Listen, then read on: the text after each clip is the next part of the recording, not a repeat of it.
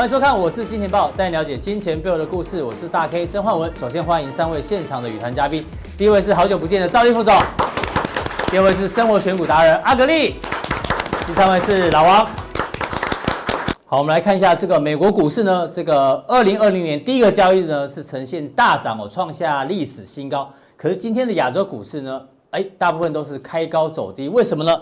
因为哦，这个中东局势哦开始紧张。今天早上最新消息是，伊朗的将军跟司令啊，在一次空袭当中啊丧生。那随后呢，这个伊拉克跟美军的联合军事基地，哎，也遭到空袭。换句话说，哎，这个中东的地缘政治啊，这个风险呢又提高了，所以导致今天包括黄金大涨、油价大涨，甚至连避险货币的日币呢也呈现一个狂升。所以呢，今天的行情有震荡非常的一个剧烈。那我们先就跟大家来报告一下哦，这个今天呢，我们要向这个空军来致敬。向空军致敬呢，我们特别引用这个张雨生在一九八八年呢，他帮空军官校招生的主题曲里面的前两段话。这个歌词是这样子哦：装满自信，发动引擎，向梦想直线飞行，追过时光，超越自己，在希望之中冲击，有希望又有冲击。其实哦，我们要讲的是很多的工作。表面上看起来非常的这个风光亮丽，比如说这个飞机呃空军呢在天上飞的时候呢，大家非常的向往，觉得非常的耀眼。但是有些工作其实哦也充满了危险之中，所以发生这一次不幸的事件呢，我们是感到相当的一个惋惜哦。那同样的，在股票市场里面呢，大家也觉得哦，我们每天呢都在云端之中哦要讨生活。比如说股市在上涨的过程当中呢，你可能财富增加了，哎，钱变多了，你可能跟爸爸妈妈、跟小朋友。分享快乐，可是呢，有时候这行情波动很大的时候呢，你的财富啊会瞬间的一个缩水，就像今天台北股市一样，今天上下震荡如此之大，将近这个一百五十点左右，同时呢，量能爆了两千亿左右，所以到底台股的行情呢，到底要不要存着希望，待会来做讨论哦。不过今天呢，最重要的一个消息呢，我们要先跟兆立哥来讨论一下，这个呢，被动元件。哎，又传出了涨价的消息。大家想要涨价消息，会想到二零一八年，就是两年前那时候涨价的消息。那我们先看一下这一次的涨价，其实幅度没有上次大。可是呢，一提到被动元件涨价，大家就回想到会不会复制两年前那样的一个模式哦？这一次呢，陈泰铭说价格是由市场供需来决定。那目前呢，主要是要拉升产能利用率，意思就是说现在呢。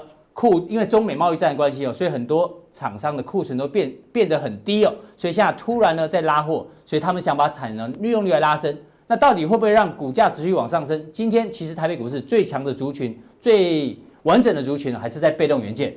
那我们来看一下两年前哦，两年前这个二零一八年，大家看红色线呢是国巨，国巨的股价从一月份一路一路一路拉到七月份，就一路涨，涨了七个月。那这七个月当中，大家去查哦，全部都是内资，就是投信把这股价一路一路的往上拉。但是反过来看，蓝色线是谁？哎，是现在最强的台积电。当初国巨涨了七个月，台积电却是跌了七个月。那台积电代表是外资，所以在上一次的这个被动元件涨价的过程当中，其实内外资是不同调。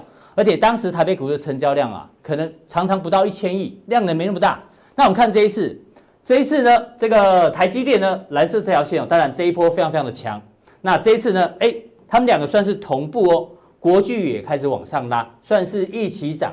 所以要请教赵一个，上一次哦，国巨跟台积电没有所谓的共伴效应，没有，因为没有一起涨。嗯哼。可是这一次有一起涨，但这一次的成交量，台北股市的量能比较大，所以资金活水比较多，所以这一次的。共伴效益，你先从这个被动元件帮大家来分享一下。好，我想被动元件其实这一波来讲，当然跟上一波哈，我我个人觉得是不太一样的啦哈，因为上一波是需求真的很大，哦，需求很大，它产能利用率一直开开到满载之后，还是报价还是一直往上涨，嗯，对不对？所以带动了这一波股价的一个上涨。那当然，因为景气循环股也不是说景气循环股啦，东西就是这样子啦哈，就是说。你越涨的时候，大家预期低低润也是一样，记忆体也是这样。你越涨的时候，大家会越怕你之后对会涨更多，买不到，所以大家就一直买，就一直买买买买买，就自己厂商就是这些 EMS 厂啊，或者是这一些需要被动元件厂，就堆了一大堆库存。那一大堆库存之后，那当然，那时候因为它比如说百分之百的产能利用率，嗯，所以当卖不出去，因为大家堆了一堆库存之后，因为不要忘了，这时候也是中美贸易战啊，去年那时候也是中美贸易战，所以整个下半年大概我记得没错了，国巨大概八九月份见到高点之后，其实在之后的需求也慢慢下滑，因为中美贸易战的一个影响。所以股价就出现了重挫的一个走势。赵立哥，我补充一下，上一次这个国巨在涨，在整个被动元件族群里面，其实是国巨自己先涨。对，没错。很多的被动元件其实后面才后面才慢慢跟上去。对，没错。嗯，其实是这样的情形，就是说它会有共伴效应。它比如说一只一个族群，假如一档强势股涨了一倍，涨了两倍，涨了三倍，结果之后到反正到后面的时候，很多的。族相同族群当中的股票，因为本一比的拉升，对，所以大家的想象空间，哦，就是说，比如说有可能电阻啦，什么东西啊，一直涨，啊，就其他的股票也都会涨，大概是这样的。哎，那这一次不一样哎，这一次不是国巨先动，好像是奇力新先动，对，没错。大一今天很强，对，是整个族群一起动，跟上次不太一样。不太一样。其实我跟大家讲，这一次的基本面也不太一样啊。这一次的基本面，当然现在大家所听到的报价有可能会调涨等等哦，这是因为。你看国巨之前的稼动率大概只有四成，四成，就是说它之前都是以消化库存为主啦，哈，那它的库存慢慢的消化，当然消化到健康的水准的一个状况之下，那它的产能利用率也不在在那时候它也不希望提高，所以当然那这些厂商需要被动元件的，因为之前的贸易战，所以它的库库存也比较减少。那现在贸易战比较和缓，所以感觉需求有一点回来，是，所以在这样的情况之下，当然 EMS 大厂啊，或者是一些现货的，尤其是现货商。他就开始哦，在要调高报价。那调高报价的时候，大家就当然就会怕。可是现在还没，基本上还没对 EMS 厂这些大厂进行调涨啊，因为他们都签合约。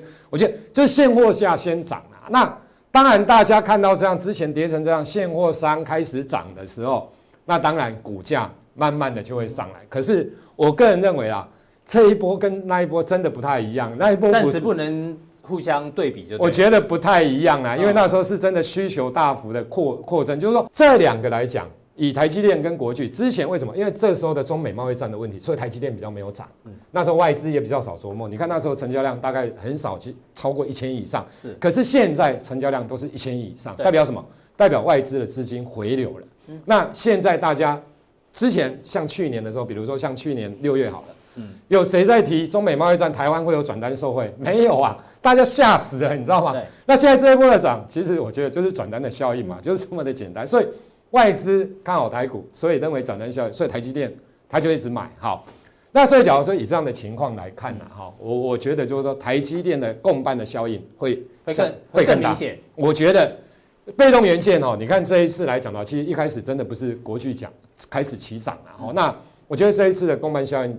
在被动元件不会那么大了，是，那反而是台积电的一个部分，它的一个共伴效应会比较大。对对，为什么这么说？嗯，你看哦，台积国巨好了，国巨有创历史新高吗？没有啊，国巨的股本多大？不会很大。嗯，台积电它的 ADR 是创下历史新高。嗯，它的股本我记得没错，大概两千多亿啊，两千，这不是？其实哦，我我昨天在看哦，其实昨天你看台积电已经大涨了，你看外资有没有买？没有买。投信有没有买？没有买。融资有没有增加？没有增加。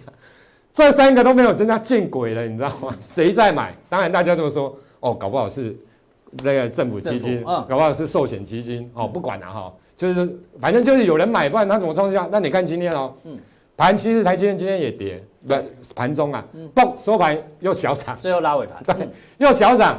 所以我的意思是说，其实哦，在这样的情况之下，我跟大家报告啊，你假如你。投资人角真的认为台股应该还有机会往上慢慢震荡走高，我不是说喷出来哦，就是说慢慢的震上去，台积电一定是未来的不会缺席，它一定是盘面上很重要的主轴啦。所以你觉得与与其在被动元件里面找共伴效应的个股，我觉得还是在台积电里面。对，我觉得去台积电里面找真的安全，因为两千多亿的股本它都可以创下历史新高，你说它的共伴效应会有多大？那那我跟大家讲哦，其实。你说被动元件现在基本面哈，我我个人觉得哈，其实虚虚的，不是那么的扎实啦。可是台积电呢？你看，不管是台积电，不管是 Intel 等等这些调高资本支出，所以它会带动一些设备的采购。那当然，对，之前有一些台积电的供应链它已经有涨，这个确实是事实。所以我们当然等一下好最后面的时候会跟大家讲哪些是供应链还没有涨的。好，那我们来看哈，其实当然这个是之前大概我记得大概一个月前的消息，就是说。台积电要赶谁？谁？谁？就是它的一些厂商协助厂商，对不对不对？我们找几家就好。嗯，应用材料、艾斯摩尔跟科林研发，就这三档就好了。哈，你看一下哦，艾斯摩尔它的市值一千一百三十七亿美元。哦，那你看哦，它的本益比几倍？五十三倍。是。它去年涨幅九十四趴。嗯。应用材料它的本益比二十一点五倍，去年的涨幅八十二趴。科林研发二十一点五倍。它的涨幅高达一百一十六趴的水准。其实我跟大家讲，这三档股票，你只要去看它前三季的 EPS 哦，跟前一年同期做比较，我跟大家报告，都是衰退的，EPS 都是衰退的就赚的比去年前三季比前一年的这样赚的还少，可是股价都创历史新高，这就厉害了吧？为什么？因为台积电需要他们的一些设备。那台积电资本支出大幅的一个增加的状况之下，你看到艾斯摩尔。艾斯莫它的本益比可以拉到二五十三倍，应用材料也可以二十倍，所以科林研发，所以你有没有发现台湾的这些有的是啦，有的号称是台积电供应链，可是有的不是啦，有的是，你去看这些设备厂，大概本益比真的都大概二十倍上下，二十倍上下，对，大概都有，有的高的真的吼还很很多倍，你像嘉登那一种更更多倍了哈，所以我的意思是说，台积电所带出来的共伴效应，你不要先不要看台股啦，不要看台股，你看。这三档市值最大的、全球市值最大的设备厂就好了，对，都可以股价创下历史新高。何况这种都是都是美元呢，这不是台币耶，它的一个市值好。嗯，所以我们来看，嗯，所以就很重要了，对不对？就是台积电。那当然，在整个半导体的一个制程当中啊，哈，我我相信，比如说上游的有 IC 设计等等这一些公司，也有 IP 啦，哈，等等这些的公司。那第二个来讲，有所以最近也有人说，哎。那是不是细晶圆也不错？嗯、啊，当然啦、啊，你看那个，因为整个半导体上来，不管是记忆体哦，不管是晶圆代工，因为都要用到半导体细晶圆，是，所以当然他们会不错啦。嗯、只是说，因为股价都早反应了，所以你像环球金啊，你像中美金，你像合晶，那当然环球金是以十二寸为主，合晶是以八寸为主。那我的意思是说，这些股票有些都先涨了，股价不会一直涨翻天呐、啊，就是说。这个地方来讲涨了，那有可能就会有短线上就会有拉回的一个机会啦。吼，那你可以等拉回之后再进行逢低逢低的布局。好，另外的有前段制程跟后段制程的一个部分。其实我跟大家讲哦，尤其是在前段制程的部分哦，其实你看这个就是汉维科，不是被外商并购了这一家艾斯摩尔并购了，对汉维科，它那时候的股价也是超高的啦。哈，那其实我跟大家讲，前段制成的一些厂商，你比如说像汉城、金鼎、祥明、瑞银等等这些股票。我觉得有些股票没有反应，嗯，好，还没真正真正的反应啊，所以我觉得大家就值得来做特别的一个留意的。好，非常谢谢赵立哥，赵立哥今天从这个被动元件跟这个台积电到底哪一个族群的共伴效应比较大？他认为还是台积电的共伴效应比较大。那到底在这个过程当中的哪一些这个半导体设备还没有涨的？他待会在加强地会帮大家做一个补充。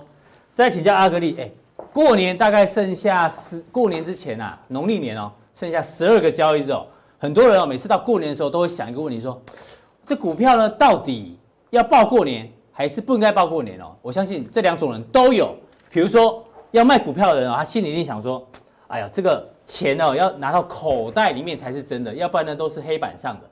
那当然了，过年之前哦，大家未来会看到这种新闻：丙种资金结账卖压，因为他们的利息比较贵哦，所以通常他们一定不会报过年，所以一定有一些丙种爱的个股哦，这个一定有一些卖压。当然有人说啊，这个融资报过年，哎，这个融资利息也不低啊。对啊，对啊，所以大家也想卖。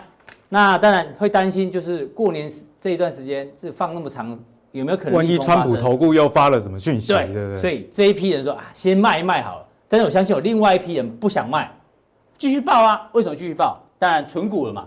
存股的说，那存股当然就是长期投资，我怎么会卖呢？对啊，每年都会过年，我当然当然不卖啊。哎，还有一种说，我还没解套怎么卖？因为套牢而存股的，对，很多存股主其实是因为套牢关系。那另外一种是说啊，我是用闲钱买的，没关系，跟大 K 一样的，就钱多的没差的。呃，对，但是 这样我好难接啊。好，再来财报空窗期，哎，有人说就猜测型的，他喜欢赌啦，他赌想要赌一把。对啊，反正财报空窗期的话，没有什么太大。他想说大大家既然都卖嘛，那我赌赌看，万一被我赌到，嗯，那财报公布之后大家进来买，他反而赚到。哎，有道理。对，所以到底要站在哪一种人，还是你要根据你自己的个性？我觉得要根据个性啊。像有一些人就是比较急的，嗯、就如果有一天没有看盘，或者是一小时没有划一下，他就会很紧张的那一种。这种那，那我觉得还是卖一卖。还是卖一卖。因为在投资里面，我觉得不是赚钱这样子而已。嗯。心理的成本其实也是一个成本，不只是资金成本而已，还有心情上的成本。我觉得还有跟你投资的标的物有关系。嗯，比方说有些人他喜欢玩波动比较大的股票，消息面题材为主的，那我觉得年前他卖一卖落袋为安，这也没有什么错了。就是喜欢短线进出的，也许要卖一卖。对，那像我自己是属于属于右边这一种，嗯，倒不是我真的觉得说左边那样做是错的。而是我挑的股票本来就是它股票的波动本来就比较低，是。那我的投资目的虽然我存股跟波段也做，但我波段也是比较中期几个月这样子的波段。好，所以我觉得观众朋友要根据自己的习性啊，然后去选，看你适合哪一种。我觉得投资都没有没有对错，最好的商品也没有最好的策略，就只有适不适合你自己。对，嗯。那聊到这个话题，我们就要教大家说，哎，那过年这段时间，今现在要财报空窗期嘛。那你要怎么样用财报空窗期结合过年双重的题材？所以今天要讲两个主题，把它结合起来。是。那为什么大家在讲财报空窗期？有些观众朋友可能是投资小白比较不知道。对。我们来现在看一下一二三四季公布的一个期限啊。时间。我们可以来看到季跟季之间相隔最久了，哎，刚好就是年报的部分啊，就是三月三十一以前啊要公布，所以它跟第三季财报公布的时间其实差了。四个半月哦，前面大概每一季只差三个月哦，所以多了一个半月。那这段时间市场上就是会有很多那种老板说啊，我这边什么订单啊，我们公司给你没有发载啊，那股票就就会上涨，因为你没有办法去检验他说的话是不是假的嘛。所以我们今天就要教大家用过去、现在、未来来度过财报空窗期。如果你是想要爆股过年的。对，那如果你用这样子检验方式，发现你的股票哎不好，那你卖掉，我觉得也 OK。你说有过年长假期，又有财报空窗期。对对对，啊，我为了准备今天节目，我去金山财神庙，哎呦，去拜拜帮大家哈，希望大家一个过年发财。是，然后提点哎，那个财神有没有一些什么想法？呃，哎，你你常去这里拜对不对？我还没拜过。哦，这不是你吗？这这是我第一次拜。哦，啊啊，我可以哈，我我可以帮把大家拜的礼道。哦，是。对，听说蛮灵的啊，就北。北部的人都是去金山，嗯，啊，中部的人都去那个那个叫什么指南宫，指南宫，哎，只去指南宫拜，嗯、对对对。那我放三个重点帮大家检视啊。第一就是说，我们之前讲过嘛，方向比努力重要。哎、所以你过年这段时间在财报空窗期，你就选题材嘛，你不要财报空窗期，你你也没得吹牛，或者是实际上你的基本面也没有获益的哦。所以我们今天要选。过年啊，有题材，而且是真正它有得到好处的。嗯，哦，这是在未来性的部分。第二点啊，要跟大家提醒，你其实虽然是财报空窗期，可是你可以去选，先看一下前三季。就你前三季是不是成长了啊？过去是，如果它前三季有些股票就已经超越二零一八全年，或者是说它的成长性已经有二三十 percent，这样子你就不用怕说财报空窗期发生什么大事。对，哦，那第三。哎，这个就是现在是喽。嗯，第四季的月营收，十月、十一月都已经公布了嘛？是。那今天是一月三号，十二月也准备了。对，十二月也准备了，你就去看十、十一、十二，如果有成长的，那它前三季如果有成长，那我觉得财报空窗期你就不用太惧怕了嘛。对。好，所以我觉得在任何时间点啊，有策略的去面对比较重要，而不是说哦，现在财报空窗期我就一定要怎么样。那我们来回测一下过去，嗯，二零一九年发生什么事？过年的时候啊，过年大家干嘛？放假旅游，嘛？对，有利于汽车的短租了。嗯、因为过年常常有一个问题嘛，你如果买的是那种代工型的产业，啊，过年的黑苦呢，对啊，营收就会变少。是，可是对于这种租车业者来说，嗯、哦，过年大家出去租租，生意反而更好，年假越多越爽啊。哦，像二零一九年去年的的过年超长的九天哦，啊、租光了，租光了。对，那那不到车，那时候我要带我妈去花莲玩。哦、你看，这这这是我自己的，我去年的截图，花莲站，二零一九年二月。转不拢走了了。哦，啊，你就知道说，哎，这个生意多好，嗯，所以这个就不会有什么你被老板骗的问题嘛，因为我是实际上，所以生活选股就这样，眼见为凭，对，哦啊，金价走了了，哦，我那时候是想要跟格上租车，哦，这个跟观众朋友分享过嘛，是九九是裕隆这家公司，它持有格上租车六十八%的股权，哦，格上是台湾第二大，那我们来看一下当时候，哦，这是封关前最后一个交易日，一月三十号，我故意拉到全年哦，全年。哦，还原全息报酬率有三十八。那如果你把这边遮住，其实你光半年呐、啊，嗯，除全息前就已经三十 percent 的获利了。是哦，所以这档股票去年也是用这三个逻辑去判断。嗯、第一就是题材嘛，过年真的是有受惠。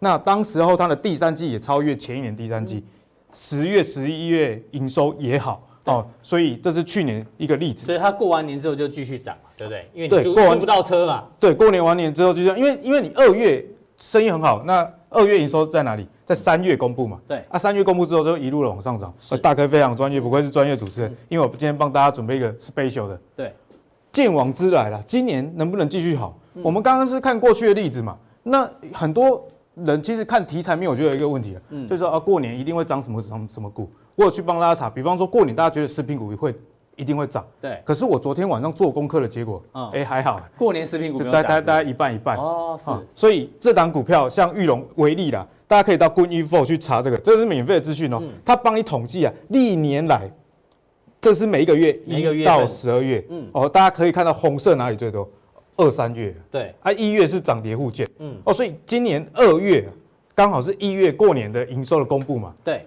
如果照过去的例子啊，哎，应该会不错。对，因为在过去二月的上涨几率，二十年有十三年是上涨的。对，哦，有六十五 percent 的涨幅，而且三月哦会续强。二三四月哎都还不错嘞。对，那我我帮大家解析这个现象为什么？因为你你不能只看到这个啊啊就就跟单嘛。嗯。这边主要就是哎，它过年业绩真的好，一定好，一定好。那它的配息配股也不错，所以通常啊，在六月公布股利的时候。很多人在前面就已经布局了，嗯哼，反正你六月进场会亏，因为股利公布前面的人到货到货给你，对，好，那我们再检视一下今年的状况，哎，今年有没有机会复制去年的走势呢？前十一月，因为之前有跟大家分享过嘛，求给自己啊，你给我自己的 EPS，他每一个月都会自己，前十一月已经自己了，八点五五元，年增率是十三 percent，哦，所以符合第一个要件嘛，对，那第二个是说你的营收，你营收怎么样？哎，十月呃没败。十一月也没败，对啊，都年增都十九 percent 了哈，嗯，所以今年又创下，哎，去年了，不好意思，去年又创下累月营收历史新高。哦，所以我觉得租赁股大家可以留意一下，不过不是叫你去买租赁股啊，我们是一个投资的逻辑，供给大家参考。是，那我们再讲一个例子，年节啊，你要干嘛？吃嘛，你要讲崩嘛啊，所以连锁餐饮就是大家可以留意的。那我们在加强錠也会跟大家进一步分享餐饮业的一个投资机会。我们来先举一下，一样是去年的例子，我们来回测哦，这家是瓦城。啊，瓦城是台湾最大的泰式料理的连锁。我帮大家整理了它的营收啊，其实它不是只有瓦城而已啊。虽然瓦城占它六十六十六 percent，还有瓦城大兴，大概有没有吃过？有有有，吃那个辣辣面是不是？对对，海鲜海鲜，我都吃公仔面呐。哦，我是吃公仔面，没卖价。占了它十二 percent 营收，那除此之外，它其实还有很多子品牌正在发展，比方一零一香啊、非常泰等等，像这个是时时香啊，时时香就是说，哎，也推荐大家过年去试试看泰式结合中式。哎，我们今天尾牙在日日香哎，呃，差两个字啊。哦，不是，我以为以为刚好就是。吓一跳啊。哎，所以瓦城啊，就是过年大家会去聚餐的地方。我去年就是看到瓦城，哦，生意超好。对啊。他生意一直都不错。我有跟你讲过嘛，我是上上一次跟跟你讲过说两百三、两百四，结果没背，几几楼啊？那一里 K 一里 K K 要三百个哦，所以去年就是这样状况，一样是封关日，年后啊，如果一整年是二十 percent 哦，因为我们不要取最高点，人家说我们作弊，呃，哎，回头看，哎，一整年也是不错，也是不错。那如果你是在一样是上半年的话，因为这边呢六七月大概是还有谢师宴，嗯。啊，所以年初谢师宴其实都是餐饮业很好的一个日子。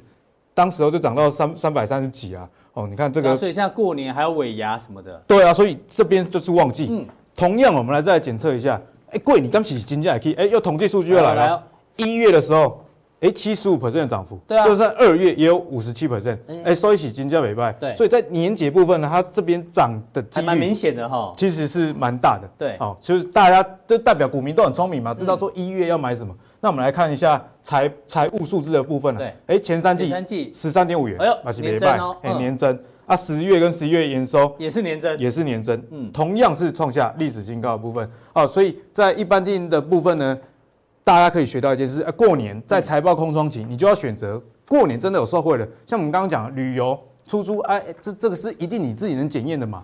那你要去买哪家餐饮业者？你去现场看一下，或者是你自己吃一下，你也知道说这东西是不是吹牛，是不是真的好吃？那进一步，你可以利用每一年的涨跌幅的比例，去帮助你增加你投资的胜率。胜率，嗯，那别忘了基本面还是最重要的，因为你是要爆股过年嘛。对，你就用前三季的 EPS 有没有成长，跟第四季的月营收有没有增加来做进一步的确认。好，非常谢谢阿格力哦。阿格力呢，在这个过年这段时间哦，财报空窗期，他举例了裕隆。跟瓦城，那待会加强錠会跟大家报告，还有哪一些相关的，他觉得也可以对抗这个财报空窗期跟过年哦有机会受惠的这个族群。非常谢谢阿格力。好，另外我们来观察一下陆股，因为呢这个陆股我们昨天讲过，全球的财经频道里面哦，大概只有我们过去一个月呢是看好陆股跟港股的，确实也涨上来。所以呢，很多的这个粉丝的留言，我们都看到，大家关心陆股的人越来越多。当然，欢迎很多的这个大陆的这个关心陆股的人呢，都来看我们金钱报。未来呢，我们陆股的比重哦，会慢慢慢慢的增加。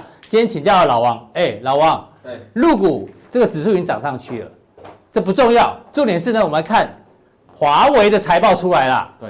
华为在这一次中美贸易战里面是这个受到冲击最大的。我们说任正非的逆战，成绩单交出来了。二零一九年的营收八千五百亿人民币，再度创下历史新高。嗯，手机卖的不错哦，年增两成。对，完全美国怎么打压没有用，所以华为会好。华为这么好的话，你觉得入股不会好吗？你怎么观察？其实你我们看好华，我们不止看好入股，我们看好华为很多次，包括我自己有做过专题，大家应该还有印象，我们做过华为第三季的营收。公布虽然说稍微比第二季月减一啊年呃季减一点点，但它年增是非常大的。主要的原因还是因为它虽然有部分，比如像手机业务被这个禁令影响到，但它很重要是在五 G 基地台的部分哦，在欧美哦啊在欧洲哦卖的非常好，订单越多，弥补过来的嘛。那加上目前未来中美贸易战有可能也机会有机会第二协议嘛，就要开始谈了嘛，对，有没有机会谈到华为这个部分？那它还没还有禁令的部分就这么多成长了，对，你说那它万一谈完说啊这个不不解禁了？哦，就不不进你更可怕，对，不进，然后要吓死人嘛，对，所以华为是非常厉害，因为主要它本土的市场，本土它手机这个成长以后，很大部分是来自于它本土国内的这个市场了哈，那国外的就靠那些五 G 的订单啊，所以呃基基础建设订单基地台，所以我觉得呃。华为的好啊，也反映在今年入股的，而且二零一九年很多个股啊，你不要小看这个去年入股啊，一整年啊，其实好像没什么涨啊。对，它其实也涨了二十几个 percent，从年涨很多了。对，它其实从年初，然后从年初也涨了二十几个 percent，是说这两年如果合起来，因为中美贸易战感觉没什么涨，但其实相关的华为概念股的供应，因为华为没有上市嘛，没办法买它嘛，可是它相关的零组件早就飞天了，然后，所以其实啊，这也代表说入股很多个股值得各位去探讨。然后，比如说我们看下去哦。南京证券，好，我们上次提到嘛，对，大家应该有印象，对啊，领头羊，只要证券股动了，这个入股就会动。我们还特别跟我们台湾观众搞清楚说，台湾是反过来的，台湾如果要证券股、金融股动，你要逃命啊。嗯、那如果是中国大陆，你看到南京啊，看到证券股、证券板块在动，那代表这个牛市要回来了哈。嗯、当时我们讲大概这边嘛，好，我们说强势的标股了，我说看五日均线啊。当时我们介绍到这个南京证券，你看守住五日均线啊，因为它都没有长黑贯破嘛，说这个红 K 棒守住的话，又再创新高了。南京证券。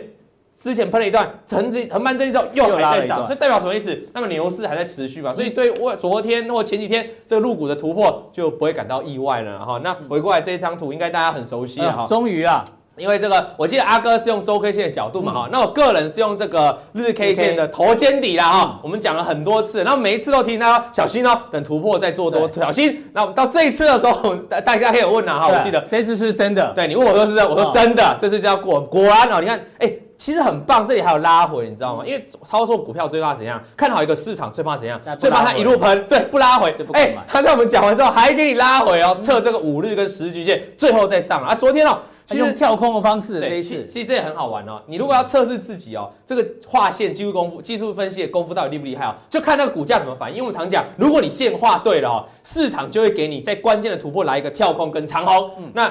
假设你画错，那昨天的长虹就不应该来了哈。那我们因为刚好画在这个，我们说把前面高点连线这个标准的头肩底，昨天来个跳空，那市场上每个人都会知道，哇，跳空来了，要突破了，所以就追价买盘的价，所以昨天就自然形成一个长虹。对，这是一个很符合技术分析一个常理了哈。那我们往下看下去，这是上次，那你说突破之后该怎么做？当然今天这里有个守住缺口啊，这是一个标准的突破嘛，所以只要震荡下来怎么守住啊？只要不封闭，都有持续往上。我们还讲过。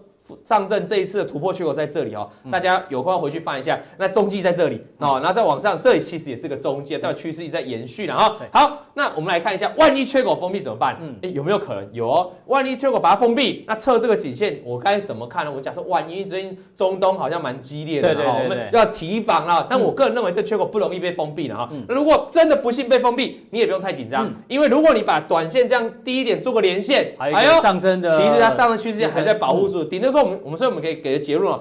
短线这一块如果还守住，那其实你原本就持有入股的部位，你就放轻松，这是最完美的。哦，它的持续在创高，没有最完美的。对。那如果不小心封闭了，那也没关系哈。下面还有一条。就长线的持股来说，这边还有一条，然后这一条的话，我们是长线，大概就这一条哦，大家注注意一下，就大概就这一条了。所以其实入股不管短线的多头还是多头，中线也是多头，就跟有点像我们之前讲那个黄金一样，短线多，中线多，长线是多了哈。那我们往下看下去，这个 A 五十为什么要看 A 五十哦？因为台湾的两倍 ETF 的产品，只要牵涉到两倍，全部都是布局它的 A 五十期货。那我们这边就用 A 五十来当局，因为两个差不多了哈，那你可以自己回去对照。那 A 五十指数的部分在这边看的话，其实就是这个沿着十日均线，上次也教过大家了，就是看着十日均线，你看回档下来之后，真的来测这个十日均，然后守住，再继续往上大涨哈。有人会说，哎，这边都不是微幅跌破啊？基本上我们看均线的操作，通常都要跟我讲一样。我刚才讲突突破或跌破都要一个关键的长红、长黑或跳空了。那因为这边都没有的话，其实我们在整个操作建议都只是界定在横盘的操作了哈。这个有空我们会再跟大家教细节了哈。因为掉下来的时候，其实均线还是上上扬的，对，带有支撑嘛哈。对，我们有机会再跟大家讲。我们主要就是说，就算哈，你觉得这边跌破，这边站回去，你也应该把。这个部位再买回来啊，其实很简单哦，停损不错哦，买回来是重点。那这边是前高的压力，昨天突破了，那今天一根黑 K 跌下来，还好，还目前哦还守住这个前高的压力突破变支撑，所以未来这个地方只要可以守住，大概一致上也都还有持续在往上攻坚的机会了哈。那你要注意的话，下面这一条惯性支撑，上次讲过就是十日均线上线守住了，所以这次假设不小心哦跌破这个地方，哎，其实还有十日均线的哈。那我觉得期待有可能剧本是这边啊，颈线先守住十日均线。因为方阳上来的很快，那也许在这边很快就形成双重支撑哦。那到时候如果守住的话，其实这边会是一个你之前都没有哦，比如说这边你已经错过了，对哦，来不及订阅这个金钱报，那也许这边 这边还有机会哦。好，就但是你距离这个成本就差，所以你每天都要看。因为有些同学很好笑，就啊，我这今天比较累就不看，就今天讲到重点了。对 哦，这个火车过了，他要吹哨。因为我们是连续剧啊，你千万不能这漏掉一集啊。真的真的这样要看漏掉一集会会损失。那如果待会问你，如果真的没时间看，那就看加强地，就定加强錠。很多人会这样。对，如果这样你真的也没时间看，那种我们小编还有帮我们统计一个礼拜的精华版啊，那个也要看了，好不好？每个礼拜六早上，对，每个礼拜六早上精华版啊，所以大家注意了哈。好，那往下看，接下来大家关心的重点啊，就是我们过去看啊，已经喷了嘛哈，喷了，那我接下来接下来是重点啊，我帮大家统计，今天家大家很习惯做的统计，就近十年来上证指数在农历前后的表现，嗯，好，那。过去前只要是二，我们是统计到二零一八，二零一九去年我有统计啊，也是后一个月也是涨的啦。后一个月涨，对。那这边往下看的话，代表前一个月的情况，你可以发现哦，哎，前一个月好像涨跌都有，你有发现吗？对。哦，过去十年来涨跌都有。但是后一个月，哎，好像十年来几乎都涨，包括去年的后一个月也是涨的哦。只有二零一八年就二零一八哎是跌，所以而且这里还有二零一三，这这十一年跌了两年嘛。对。所以大数法则，我们会相信。这个入股在春节后其实还有一波涨势哦，这大数据法则你们真要听啊！就像我们上次我要讲很多次，我们统计台股的财报空窗期，过去六年上涨 几率是，大家都讲第三百分之百，没有，还跟他讲嘛？对，我们有统计学的当巴库嘛，对不对？对，有人可能是第一次听，因为我已经听三遍了。对啊，他回去讲，我们不是马后炮，我们早讲。而我现在就再先跟你讲说，入股的统计学过去十一年在。春节过后一个月上涨机会也超过八成以上啊，八九成。后一个月，那前一个月代表现在我就不敢给你保证。可是我们刚才叫技术分析嘛，你就好去操作一半一半。昨天阮哥有说他三月份还有两会行情哦，那所以那是符合这个农历过后嘛哈。那我们再综合看，我总不可能学之前有个外资，我们在加强錠有提到说什么哦，农历前前一个月的涨跌是几率是百分之五十，这太废话了啦啊。好，那后面所以要注意看下去。那那我们回过头来哈，我们我们抓几档全值股来。今天不讲证券股了，因为证券股我们上次解过了哈，大家可以回去看。那我们今天讲这个。二零一九年最重要的一档股票，对于陆股来说就是贵州茅台，因为它涨的其实非常多。我们简单举，它从去年年底大概这边嘛，一月份啊，大概五百多块嘛，对不对？一路涨到一千多块，再涨了一倍。所以你说陆股没大涨吗？哎，对啊，可是它很多个股是涨翻天的哈。是。那可是最近有点奇怪啊，就是从十一月以来，这个陆股好像慢慢在反弹，往上反，它在回档，你知道吗？为什么？因为凡事有人早知道，它公布二零一九年业绩哦。不好哦啊！标题是哎不呃不如预期，不如预期。那你以为它很烂对不对？也没有，它成长大概十几个 percent 哦，其实也是成长，大家期待更高。对，期待更高。这有点像什么？你知道？好学生一定要考一百分，你你考九十九分该死。对，那如果坏学生平常五十九分的，考个一分六十分，哇，好棒棒。嗯对，那我们节目算是好学生嗯哦，所以我们有时候稍微 对我们要战战兢兢，对不对？那往往会比较苛刻了啊，我们但是有时候我们来宾都战战兢战战兢，因为我们来宾都是好学生的哈。那哪些是坏学生？坏学生都没有来，都没有来，没有来都是坏学生，哦你得罪这样不要乱讲。继续啊，那所以我们要跟大家讲贵州茅台发生什么事了哈。其实我们刚才讲所有基本面，有人早知道了哈。那你回过头来看，就是说，哎，它涨那么过，你也从另外一个角度啊，一个是说有人早知道，一个是说利多早就反应，因为它毕竟去年是成长的啊，利多早就反应了。基期越来越高，利多就出尽一下，震荡下来有没有害怕？因为昨天很多媒体吓死了，说哎呦这个摔死啊啊，跳空大跌到底怎么办？我们今天就要分技术分析哦，跟大家做解析哦。我这里再讲一下好不好？要划线，就很多朋友又会开始讲说哈，台湾的朋友就说干嘛又讲一堆一堆入股啊？我跟你讲，这其实息息相关。我们上次讲完那个无线耳机，结果台湾的美率就喷翻了，所以这是有相关的。我们把那个加强店乙哥那天讲的口诀啦对，这个电子股都是台北股市先涨，对，然后再涨到香港，再涨到大陆股，再涨到大陆相关概念股。对，但传传股相反，哎。传股是大陆股市先涨，对。然后台湾才会跟着涨。其实都有联动的关系而且技术分析教大家，你就可以运用在自己的台股上面啊，不见得说哦，我就看股，所以其实入股是很多很多东西可以学的啦。比如说像贵州茅台哦，你会发现很奇怪，大概它怎么上次跌到这里哦，就就卡住，你知道吗？就上涨了。我如果把这些线，哦对，我如果把这些线拿掉，哎，而且怎么会在这里卡住？我再问你一次，那跌下来，哎，怎么会在这里卡住？如果你懂得画线，画了这条线之后，哎呦，这两个点早就出现，对不对？我们只要轻轻把它画起来，一个斜线画过来，你会发现，哦，原来都打到我们说这个压力，这个平行线的压力变支撑，所以打下来就每次很神奇啊。对，那所以昨天刚好来到这个地方，稍微一点点，还有收一点脚，所以我觉得还是等待。如果一根长黑下去啊，其实这边可能就要回往下来测了，这边就要往下来测。如果还守住的话，有机会往上。另外，我们再过来看这边哦，这边是一个我们说的倒喇叭状了哦，喇叭状就是说它越来越开啊，代表说它的高低点越来越大，所以你可以解释说为什么这边回档都比较小，因为它下缘比较小，喇叭状就越来越开，越来越开，所以这个下缘就越大。这一波的回档啪就刚好来到打到这了。那未来也是说，如果这边这个缺口，而且前几天有个大跳空的缺口，前昨天的啊，缺口如果能够封闭。那我觉得就有机会在网上，甚至要过这个高点就很简单哦。如果封闭不了呢，当然你就要小心哦，下行的压力还是比较大了。对，那过去运行的区间大概在这一块，因为很很标准，就在那边守住了哈。好，像这样技术分析你就可以学起来嘛哈。那我们再往下看一下，看这个我们。刚好贵州茅台也是去年哦，二零一九年整个北上哦，北上资金哦，这个多的对，买最多的市值估市值最高的，买上股份市值最高的。那第二名是谁呢？第二名就是我们的格力电器，阿格力，阿格力的子公司啦。开玩笑，这个是中国很大家电厂，这市值很大的啦哈。那以北上第二名啊，你可以发现哎。它的确这过去年在下半年之后也涨幅蛮上来一段的。不要乱讲，是董明珠啦，好，不是阿格力。啊，对啊，不要乱讲，这个不要开玩笑。但观众也很可爱，对，观众很善良。好，那我跟阿格力是富二代啊。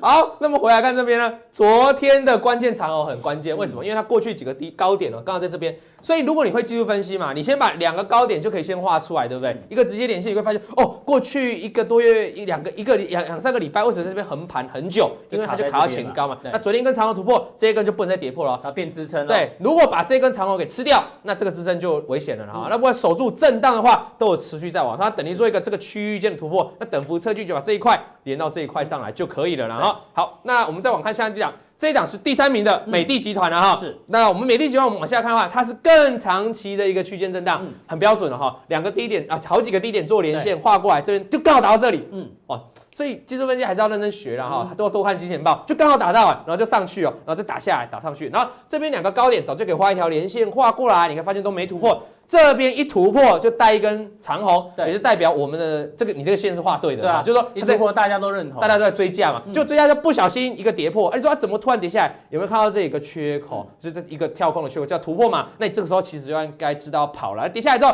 震荡震荡哈，哎，大哥我再问你一个问题，为什么跌破这个区间的时候这里会卡住？就你都画了，对对对，给观众嘛，啊，因为这两个点早就可以连起来了嘛，所以你。逮到这边就刚好会卡在这里嘛，所以很神奇。那这边的回档我们就慢慢画下去，如果有一天跌下来，这边大概这边会有个支撑啊。啊，目前刚好在做一个横盘的区间震荡，什么时候可以比较积极一点？就等它突破这个高点嘛。如果没突破，大概就这个区间震荡，你也不用太过着急，因为这样股票从股性来看是比较牛了哈。这是第三，前面这个是全部是超第三名，大概四百亿的，然后就是北上的资金。那我们来看一下一些二十名以内，但是没有那么多的，可是我觉得可以留意、可以看、可以关心一下的，像这个中国平安，中国平安，那我们看一下，它很大型股啊哈，中国大型股。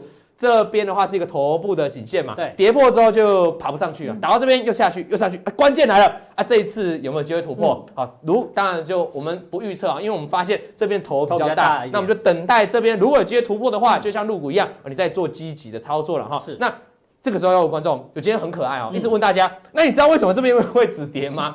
我看，如果你从这个图啊看不出来，对不对？再放大一点，没画线，对对，我们再放大一点。哎呦，缺口。缺口啊，所以这边打下来是不是在缺口就守住了？对，那这边的刚才 W 底是不是刚好也是来到缺口就守住了？所以如果你的股票你回去看，它搞不好正在这种下跌的过程当中，你要不要慌？其实你有时候往回推，你如果发现你的股票有一下缺口，对，那其实你就不用杀，你等于会杀在一个波段低点。那接下来上去有没有机会再突破这个颈线嘛？一突破等幅测距，但是这个头还是提醒大家非常大，所以它要攻克会比较难。所以你当在入股在上攻的时候。其实有时候你要抛弃一些一一样会涨，但是可能涨比较慢的股票啊，你刚刚抛弃它。再看一档股票，这个叫招商银行。招商银行，我为什么要特别举出来？因为它昨天是一个长红棒，今天又来红棒突破。那突破的话，等于突破了过去半年以来的大底了哈。等于这边底部全面高点，你看这个高点就过不去嘛，过不去，我们教过很多次，高点过不去就等着回档，回档之后再上来，这次就突破了。所以短线只要不跌破这个颈线，我认为招商银行未来是后市有机会的啊，尤其是当这个中入股要上攻上扬，比如说。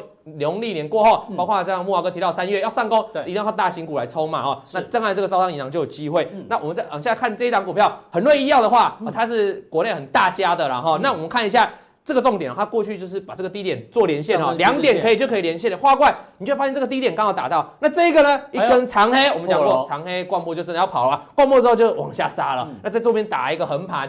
呃，你当然这种超紧，其实它去今年涨很多了，从五十七块涨到九十六块，一倍。那这种你要不要急着介入啊？因为你说涨第一波啊，会不会横盘整理在一个 N 字形上攻啊？这个时候你就要看这个整理成不成功了啊。那目前是区间震荡，没有过啊，没有过你就不用太做积极，不然你前几天太积极，今天就杀下来了哈。所以做一个横盘区间，那万一这个地方跌破，那可能整个头部的整理就会变大了哈。是，大家要特别注意。我们再往下看一档。五粮液啊，五粮液这也是做白酒的。对，那做白酒的话，情况下那个我们可以看一下，它也是整理了很久了哈。那整理了很久，你该怎么看呢？它去做一个把前面几个高点做连线，你会发现它是一个平行的往下的下降楔形。那下降楔形等什么？下降楔形等突破了哈，那如果是上升楔形等破等跌破，那如果下降楔形等这个突破的时候，一样把两个低点连起来，发现短线来看的话是一个三角收敛，所以低点大概就在这边。所以如果你要布局这样的股票，当然下降楔形下降这个上升区域线下面是一个比较好的布局了哈。如果长线来看，万一这个下降跌破，你啊这个上升趋势线跌破，你也不用太紧张，因为它还在一个整个下降楔形的过程当中，这边也会是一个重要的支撑了。那最好当然是这边守住嘛，那就来一根突破，那也许它就可以摆脱矿前面的高点了哈。因为哈，你要想一件事，这些都是北上资金压很多，去年一整年哦，捞出来前二十、前二十名的，代表说人家压那么多，当然会想要一个突破嘛。所以你当你看到有些股票，像那个有些像贵州钧那已经喷出去了，那就算了；有些还没喷的，其实你可以多多注意它的机会啊。对。好，待会加强錠老王跟大家补充，对，就不是在入股了，不是在入股，因为 陆股今天讲完了。我们刚才是统计二零一九年入股的前这个北上资金啊，就挹注到入股的二十名的股票嘛，对不对？我们等一下啊，我们会来跟大家讲，那台北股市哦，台北股市没什么北上南下的嘛，那台北股市去年前二十名涨幅的股票，有没有什么？有机会复制到今年，因为我们了解它的胜利方程式啊，那些标股背后的故事，等一下就会带大家来探索。好，非常谢谢老王今天带来这个入股的一个分析哦。这个今天普通店就到这边哦，大家记得按赞、订阅、加分享哦。那待会更重要的加强店马上为您送上。